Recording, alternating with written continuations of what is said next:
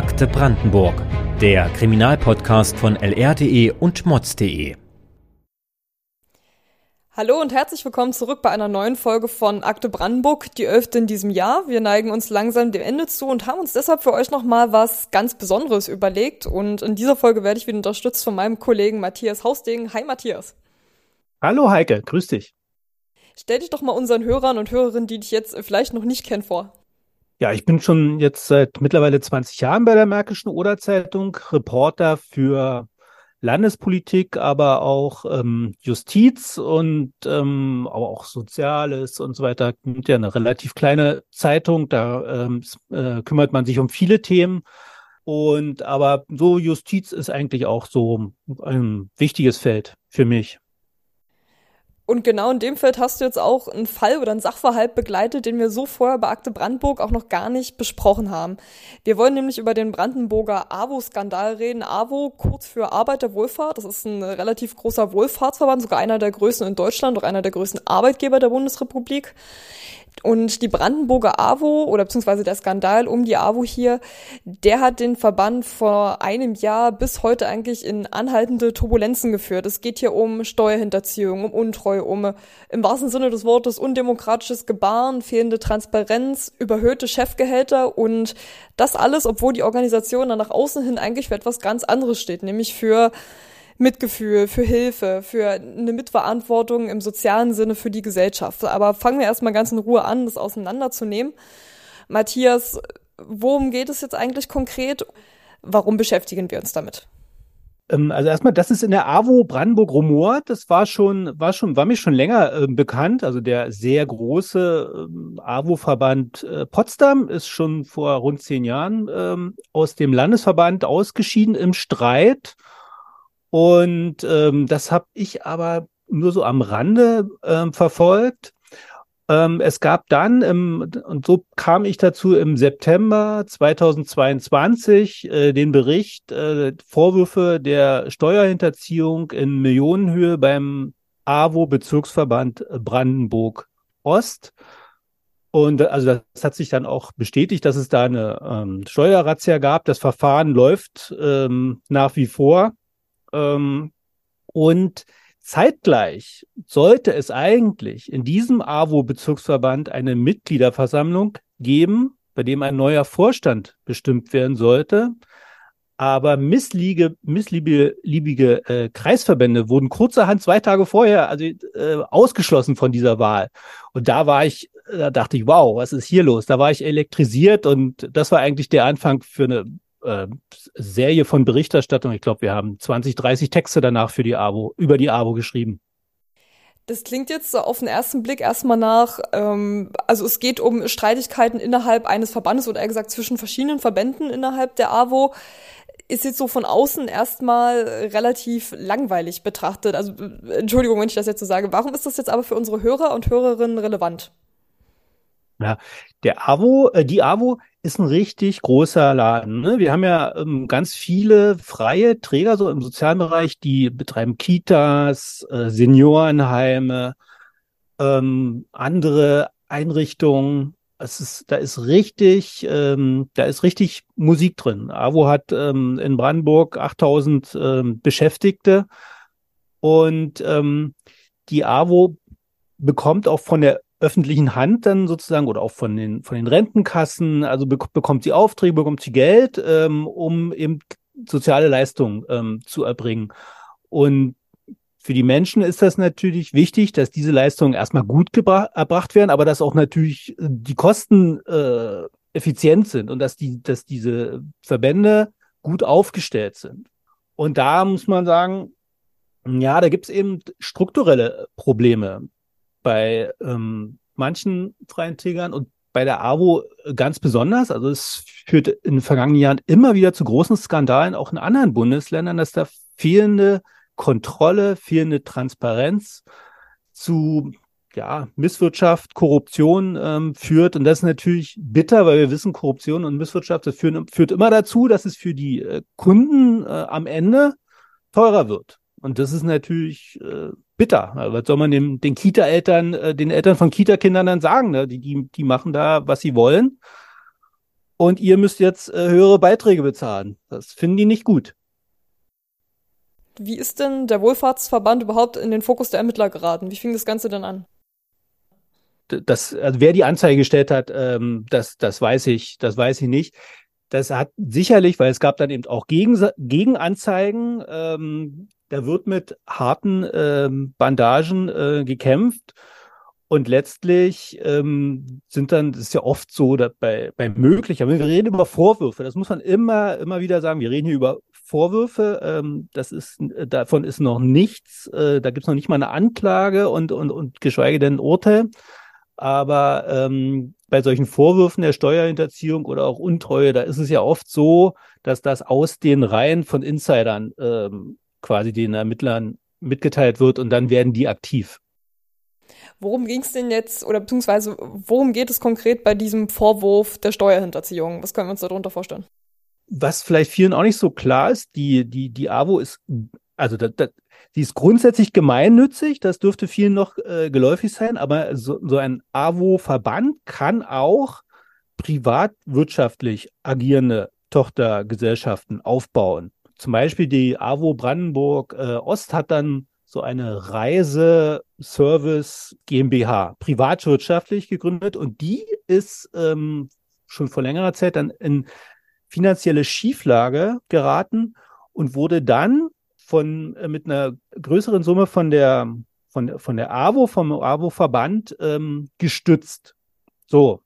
Und da ähm, sagt man, dass da wurde sozusagen, das, das Geld kam aus der Kasse der, der Gemeinnützigkeit die, mit dieser Finanzspritze wäre, hätte, würde dann die, die AWO die Gemeinnützigkeit ähm, verlieren und dann wäre damit steuerpflichtig. Und äh, da man das nicht will, hat man sozusagen das, das da irgendwie möglicherweise äh, verdeckt und äh, intransparent ähm, dargestellt und so ähm, entsteht der, der Vorwurf der, der Steuerhinterziehung.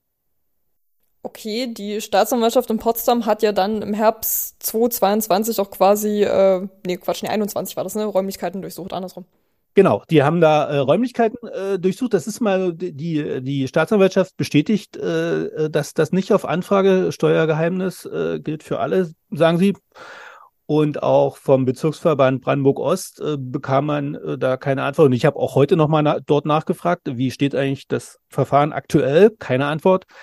Aber dass es das alles gegeben hat, hat, hat die äh, damalige äh, Chefin des Landesverbandes, äh, AWO-Landesverbandes, Anne Baske, die hatte das also bestätigt. Da gab es diese Durchsuchung, da gibt es ein Verfahren hier und da. Wir arbeiten mit, das äh, aufzuklären hier und da. Also dass es dieses, diese Razzia gegeben hat, das ist, das steht fest. Mhm, verstehe.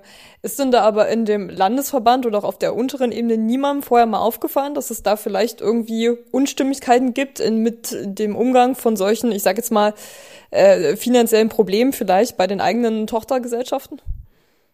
Da kommen wir langsam zum, zum Kern der AWO allgemein und der AWO in Brandenburg äh, im Besonderen. Das ist eben die sind, die AWO ist juristisch, juristisch ähm, selbstständig, sie kontrolliert sich, sich selbst. Also da gibt es keine Rechtsaufsicht ähm, von außen, die mal sagt, sag mal, äh, zeigt mal eure Bücher, äh, was macht ihr hier eigentlich so? Das machen die alles selbst. So, und ähm, dann ist es so, dann eigentlich, also vom Grunde her haben sie dann die Regel, dass immer die nächsthöhere AWO-Ebene die darunter kontrolliert. Also der Landesverband kontrolliert die äh, Bezirksverbände, die Kreisverbände und äh, der Landesverband wird vom Bundesverband kontrolliert. So, aber das funktionierte eben äh, in Brandenburg nicht. Die haben sich gegenseitig nicht kontrollieren lassen, weil sie sich nicht getraut haben, weil sie sich äh, von dem von der anderen Ebene bevormundet äh, äh, gefühlt haben, weil die gemeint haben, die wollen uns was vorschreiben, nee, müssen wir aber nicht, wir, wir machen das so und so. Und das so, das verselbstständigte äh, sich dann und dann gab es eben Lager, dann gab es auch Freundschaften zwischen ähm, wichtigen Akteuren, die ähm, dann möglicherweise Dinge für sich ähm, ausgemacht haben und dann auf die Spitze getrieben wurde es dann, das ist wirklich, muss ich mal ganz mal konkret machen, dass es dann wirklich so war, dass innerhalb von, von, von Vorständen einzelner AWO-Gruppierungen jene Menschen, die auch dafür abzeichnen, was da so läuft, dass die nicht mal wussten, wie viel, ähm, wie das Gehalt äh, der Chefin, des Chefs ist. Und ähm, darüber haben sie sich dann auch sehr in die Haare gekriegt, untereinander. Ja, sagt ihr doch mal, was eure Chefin verdient. Nö, erst wenn ihr sagt, was eure Chefin verdient. Und so ging das dann ähm, hin und her, also sehr unschön, sehr schmutzig auch dann ähm, in, in der Öffentlichkeit und natürlich ein gravierender Ansehensverlust für den, für den ganzen Laden. Das ist also sehr, sehr traurig auch für die vielen ähm, super engagierten Mitarbeiterinnen und Mitarbeiter natürlich, ne? Das hat sich ja dann auch so ein bisschen um diesen Geschäftsführerposten, sag ich mal, des äh, Regionalverbands Brandenburg-Ost von der AWO zugespitzt, mehr oder weniger. Was ist da genau jetzt vorgefallen? Also es, dort zeichnete sich ab, dass es in den AWO-Kreisverbänden, in der, bei der AWO Brandenburg-Ost, dass es da eine Mehrheit gibt, die mit dem aktuellen Vorstand, der aktuellen Geschäftsführung unzufrieden ist und einen neuen etablieren möchte. Und also das hat auch der Bundesverband so gesehen, das ähm, so gesehen, also da wage ich mich jetzt nicht zu weit vor, wenn ich sage, also da ging es äh, darum, äh, wirklich die Abwahl zu verhindern. Und das, dass man sich das traut, das hat, das fand ich frappierend. Also das zeigt auch so, wie, wie entrückt äh, diese, diese Leute da waren, ja. Und ähm, sie sind ja damit, äh, es hat zwar gedauert, aber sie sind damit äh, auch nicht durchgekommen. Aber es hat eben quasi die ganzen ähm, Streitereien nochmal noch mal eskalieren lassen. Du hattest ganz am Anfang auch nochmal angesprochen, da sind jetzt quasi drei Verbände, ähm, Kreisverbände Fürstenwalde, Eberswalde, Bernau, wenn ich jetzt richtig informiert bin, ausgeschlossen worden. Funktioniert es denn aber so einfach? Also kann jetzt sozusagen einfach ein Regionalverband sagen oder ein Landesverband, nein, danke, ich möchte mit euch nicht mehr an einem Tisch sitzen? ne, sie haben das versucht, ne? Also sie haben, haben dann ähm, im, wegen schwerwiegenden ähm, Compliance, Ver Ver Verstößen gegen Compliance-Regelungen, ähm, müsse man die ausschließen, ausschließen. Und das auch noch, also wirklich so bizarr, dann noch gleich bis 2027.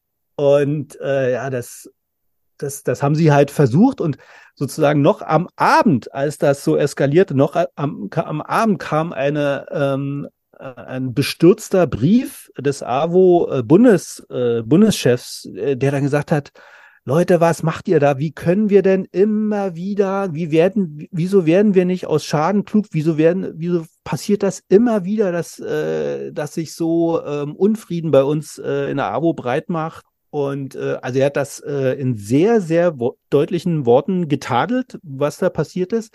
Aber die Führung des, äh, die damalige Führung des Bezirksverbands Brandenburg-Ost, die blieb hart. Die hat dann einfach, äh, der, der Bundesverband hat gesagt, diese Mitgliederversammlung, ähm, das, das geht so nicht, dass ihr, ihr könnt nicht einfach die ausschließen und trotzdem tagen und euch dann sozusagen wiederwählen lassen. Äh, das geht nicht. Da, da haben die gesagt, na gut, dann sagen wir die Veranstaltung ab.